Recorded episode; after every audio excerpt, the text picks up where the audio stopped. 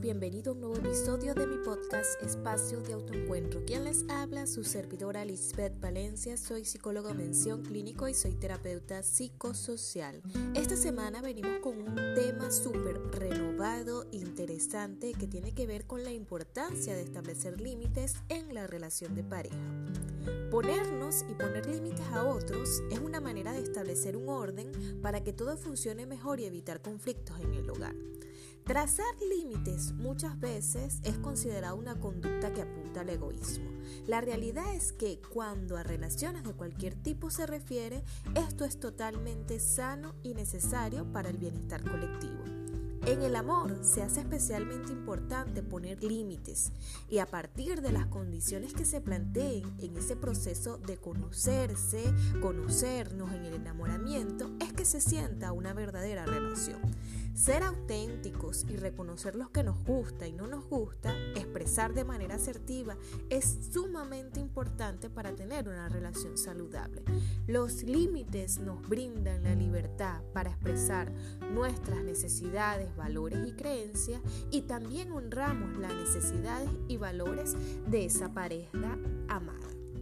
Las parejas suelen establecer límites en áreas tipo como familiares, en autonomía acerca de las propias cosas que debe hacer la persona, el espacio físico. Algunos ejemplos, por ejemplo, hay parejas que establecen autonomía en el dinero, ocultar o no deudas o los pagos que se deben hacer a nivel familiar, con qué frecuencia visitamos a los familiares, cuántos detalles personales pueden saber sobre el matrimonio, a nivel de privacidad personal, acordar o no mirar el teléfono, sumamente importante, no verse forzado a compartir detalles sobre el pasado. Los límites lo van a establecer eh, de acuerdo a sus preferencias y las propias reglas que ustedes tengan dentro de la convivencia y la dinámica familiar. ¿Por qué a veces esto es tan difícil, establecer límites, por una o varias razones. El primero es por miedo a no ser aceptado. Se le permite al miembro de la pareja hacer todo lo que desee. El segundo es que no se le niegan las cosas entendiendo que si lo hago voy a hacer sentir mal a la pareja o voy a herir sus sentimientos. Y eso es un grave error. Sentir ansiedad o temor en el momento de expresar sentimientos o inconformidad hace que la persona no pueda comunicar de manera asertiva lo que siente.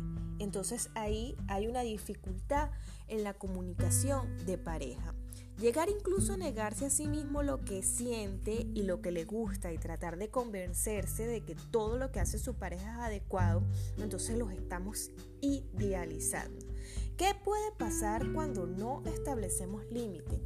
Lo más probable es que en el futuro ese miembro de la pareja o de la familia busque esa aprobación y no ha puesto límites y comience a sentir un vacío y que las cosas no están marchando bien.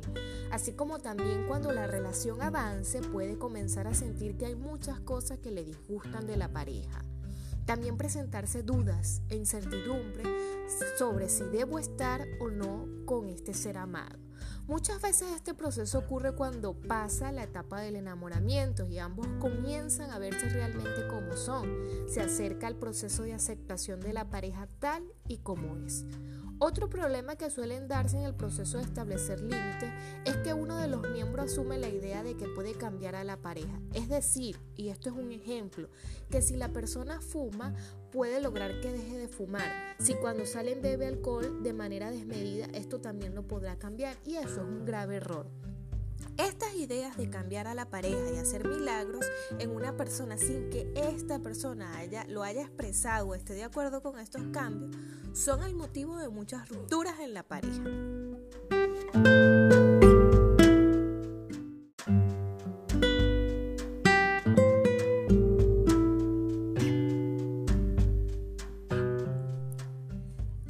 Segundo segmento quiero hablarte sobre seis elementos que debes tener en cuenta a la hora de establecer límites en la relación de pareja. El primero es tener una comunicación clara, pasar tiempo identificando lo que es importante para ti en la relación y en la vida. ¿Qué estás dispuesto a apostar por la relación y en qué estás dispuesto a ser más flexible? Una vez que tú identificas esos límites que se basan de acuerdo a tus creencias y tus valores, debes emplear un lenguaje claro, asertivo y discutirlo con la pareja.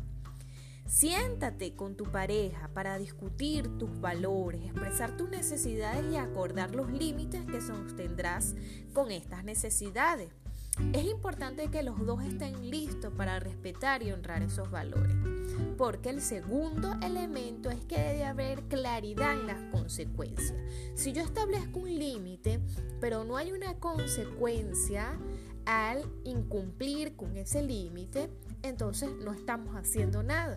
Una vez que tu pareja y tú hayan discutido esos límites, lo que debe pasar y lo que nunca debe pasar para que la relación vaya marchando en un estado de bienestar, el siguiente paso es tener claridad sobre las consecuencias si no respetamos esos límites. Es imperativo que se cumplan las consecuencias de cualquier violación a los límites. No incumplirlas le muestras a tu pareja que tus propios límites no son importantes. Y si tú no respetas los límites de tu pareja, también le demuestras que a la hora de establecer límites son por establecerlos, pero que no tienen una razón de ser. Es importante, como tercer elemento, responsabilizarse. Todo lo que se hace y se dice tiene una consecuencia en nuestra vida. Nosotros somos hoy lo que decidimos ser producto de una toma de decisión del pasado. Si con frecuencia criticas a tu pareja, probablemente tu pareja no va a querer ser íntimo contigo, hablarte de sus necesidades, de sus cosas y volvemos al punto de por qué no establecemos límites, ansiedad, temor, dejar ceder. Pero si hablas con amabilidad, evitas gritar durante una pelea, hay más probabilidades de que la pareja se sienta segura y esto es para ambos, caballeros, mujeres y desee una conexión física, una conexión de intimidad. Entonces es importante honrar nuestros propios límites y honrar los límites de la pareja. El cuarto elemento es evitar complacer. En este aspecto hay dos puntos importantes. Primero es no permitirle hacer de lo que dijiste que no te gusta solo por complacer a tu pareja. Y más cuando tú no estás convencido de que es lo correcto de que quieres hacer. Y el otro aspecto es tener cuidado con la manipulación que puedas recibir de tu pareja, quien puede pedirte que como prueba de amor, por ejemplo, le permitas hacer una u otra cosa que a ti no te gusta, va en contra de tus valores y de tu creencia. Entonces, mucha responsabilidad a la hora de establecer límites y de caer en manipulación. El quinto elemento es no tener miedo a decir que no. El no es tan importante como el sí, pero es ideal al momento de establecer límites. Si no quieres salir, si no quieres tener intimidad, si no te gusta algo, decir no me gusta, no quiero, voy a dejarlo para después, no opines en esto porque esto es importante para mí y siento que no quiero una opinión de un tercero. Al hacerlo debes sentirte feliz porque estás dejando claro aspectos importantes para ti como persona y evitando así problemas y discusiones en la relación. Y el sexto elemento muy importante es buscar ayuda profesional.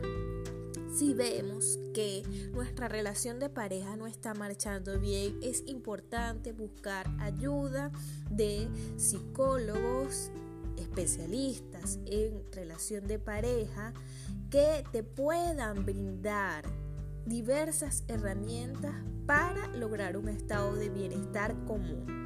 La ayuda profesional permite identificar los límites, la relación con tus valores y necesidades, saber expresar, comunicar tus límites, comunicar tus necesidades de manera asertiva y, por supuesto, eh, establecer consecuencias apropiadas para la violación de los límites. En las relaciones de pareja, el proceso de establecer límites es igual de importante. Cada miembro de la relación debe ser capaz de dejar claro lo que está permitido y lo que no, lo que les gusta y lo que no les gusta. Un abrazo desde la distancia.